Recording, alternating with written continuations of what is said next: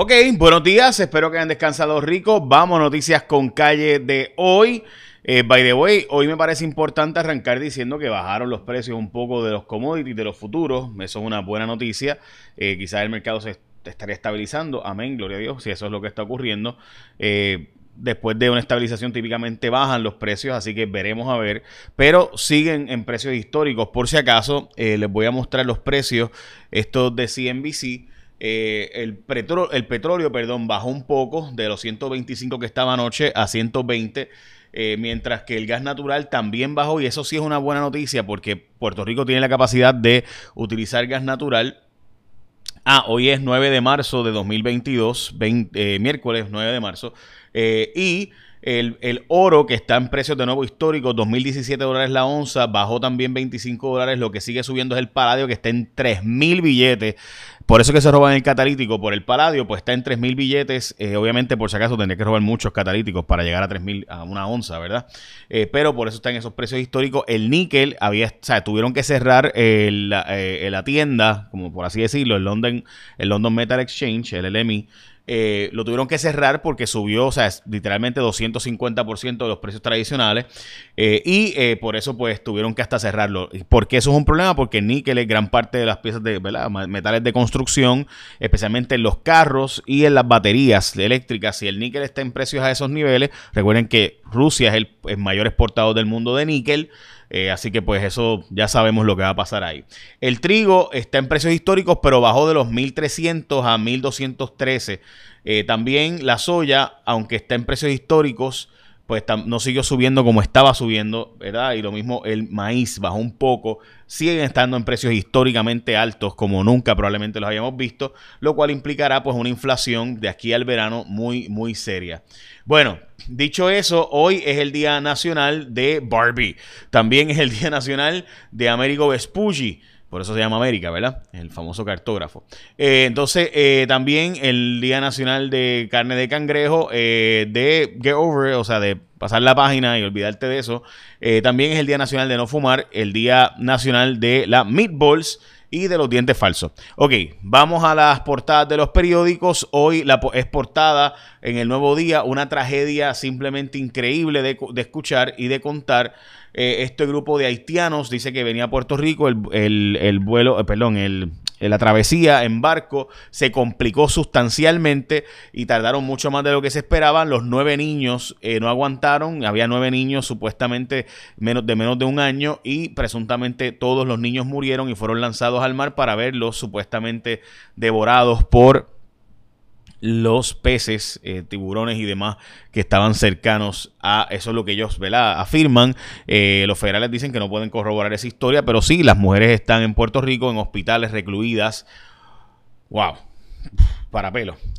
Eh, el vocero, borrón y cuenta nueva de la Autoridad de Energía Eléctrica, con esto del acuerdo de la Autoridad de Energía Eléctrica que están renegociando, mientras que la portada de primera hora siguen con las mascarillas en las escuelas, hay un grupo de madres molestas de hecho, me han escrito varias diciendo que eh, esto, o sea, ¿por qué vamos a sacrificar al, 95% de los niños por 5% de los niños que no están vacunados en Puerto Rico? El gobernador canceló el acuerdo de la Autoridad de Energía Eléctrica y la jueza Taylor Swain le dio un macetazo a este asunto. Voy a hablar de eso ahora.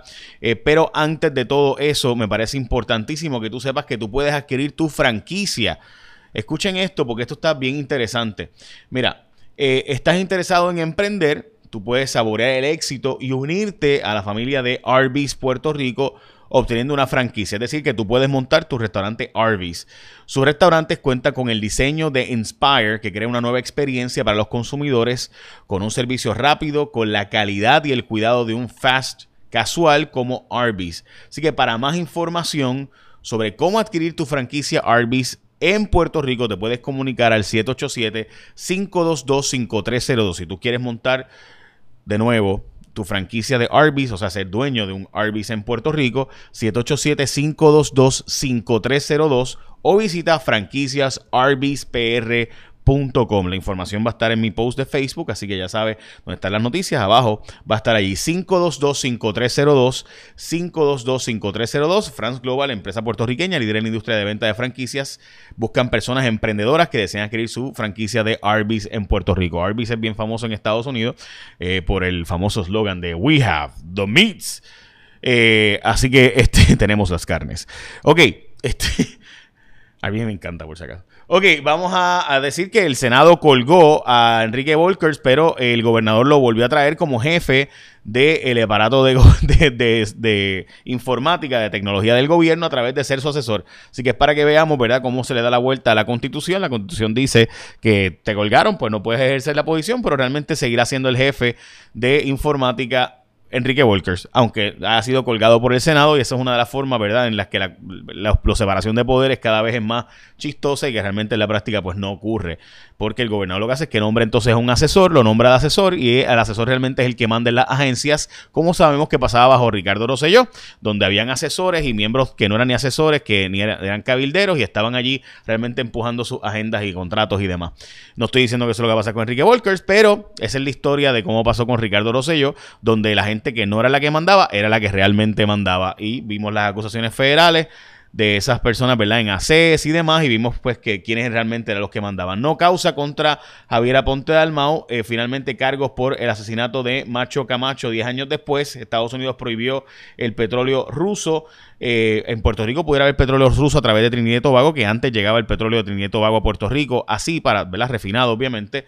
Quizás por eso no hemos prohibido ese acceso veremos a ver, porque tenemos un problema ahora mismo con Naturgy trayendo gas natural que no da abasto para la central de Costa Sur y por eso Costa Sur está quemando eh, petróleo, o sea, derivados de petróleo y no gas, lo cual es mucho más caro. La Cámara avaló la reforma laboral, ahora va a ver que si el Senado, el Senado lo va a aprobar o no. Están investigando como homicidio la muerte de un niño de tres años. Como les mencioné, el níquel va a afectar dramáticamente el costo de eh, los carros eléctricos porque se usa, es instrumental en las baterías de los carros eléctricos. Hay una columna bien buena de Kenneth McClintock, el pasado presidente del Senado y secretario de Estado de Puerto Rico, sobre el tema de Ucrania. Me pareció importante y relevante lo que está planteando sobre el tema de la fragilidad democrática, especialmente. Eh, también, como les mencioné, pues el, el níquel en esos precios históricos tuvieron que detener la bolsa de valores donde se vende allá en Londres el LMI por todo eso, por lo que hemos visto, ¿verdad? Este precio simplemente se disparó a 250% en dos días a sobre 100 mil dólares. O sea, pues no es oferta y demanda, sino es miedo porque Rusia es el gran exportador de ese metal y con eso pues se construyen los carros, los metales, stainless steel, etcétera. Así que, de nuevo, lo que nos espera de aquí al verano ciertamente es muy serio en cuanto al aumento de precios. Por eso ayer yo le pedí al gobernador que hiciera una convocación, una convocatoria de, país, o sea, una convención de país, como han hecho otros países en tiempos de guerra, donde pues se sientan el sector privado y buscan qué alternativas podemos hacer, quizás quitar la crudita, quitar el impuesto al inventario, eh, negociar este procesos como eso, importar más eh, para tener en almacén, porque se espera escasez de aquí al verano de hecho, 80% eh, de los fertilizantes del mundo para la producción agrícola se producen en Rusia y Bielorrusia, así que eso pues sin duda es algo que deberíamos estar seriamente considerando. Y de nuevo, si tú quieres tener tu propio negocio, tu propio restaurante Arby's y estás interesado en emprender sabor el éxito y únete a la familia de Arby's Puerto Rico obteniendo una franquicia. Sus restaurantes cuentan con el diseño de Inspire que crea una experiencia para los consumidores en un servicio rápido con la calidad y cuidado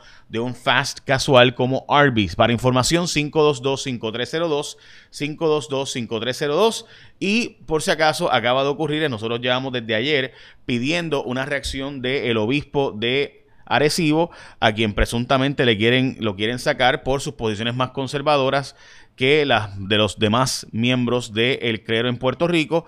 Y me acaban de enviar finalmente una... Eh, eh, cuando reciba noticia de mi sustitución como obispo al frente de la diócesis de Arecibo, quiero que sepan que no me corresponde explicarle una decisión que no puedo explicarme yo mismo, aunque la acepte con la, ah, con la paciencia de Cristo por el bien de la iglesia. Tampoco les toca a ustedes juzgar aquello que solo Dios y la historia harán en su momento.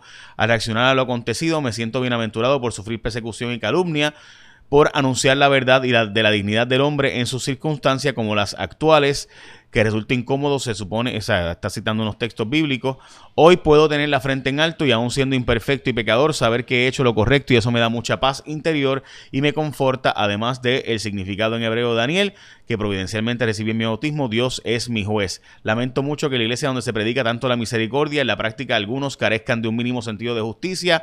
A mí no se me ha hecho ningún proceso ni se me ha acusado formalmente de nada y sencillamente un día el delegado apostólico me comunica verbalmente que de Roma se me pedía la renuncia, se, se, sustituye ahora a un sucesor de los apóstoles sin emprender ni siquiera lo que sería un proceso canónico deberoso para destituir un párroco. Se me informó que no había cometido ningún delito, pero que supuestamente no había sido obediente al Papa, ni había tenido lo suficiente comunión con mis hermanos obispos de Puerto Rico. Se me sugirió que si representaba la renuncia a la diócesis, quedaría el servicio de la iglesia por si en algún momento me necesitaban en algún otro cargo, oferta que de hecho demuestra mi inocencia. Sin embargo, no renuncié porque no quise hacerme cómplice de una acción del todo injusta y que aún ahora me resisto a pensar que puede ocurrir en nuestra iglesia. Esta experiencia personal, por otro lado, me ha ayudado a darme cuenta de un modo nuevo de la grave responsabilidad que tenemos todos los obispos del gobierno de la iglesia apostólica y no piramidal, sinodal y no autocrática. En fin, ahí sigue el comunicado de prensa que es mucho más largo, pero el obispo de Arecibo, que es una persona extremadamente respetada en los círculos de la iglesia católica, eh, una persona extremadamente respetada en los círculos más conservadores de la iglesia eh, y un teólogo reconocido, ha sido aparentemente sustituido por sus posiciones más conservadoras, mientras que el resto de eh, los obispos en Puerto Rico pues son mucho más liberales y están básicamente sacándolo por sus posiciones conservadoras. Esto es un cisma en la Iglesia Católica, esto es extremadamente serio dentro de la Iglesia y estaremos al pendiente de lo que pueda pasar eh, con este obispo que aparentemente le han pedido que se vaya o lo han votado por sus posiciones más conservadoras. Estaremos al pendiente. Bueno, échame la bendición, que tengan un día productivo.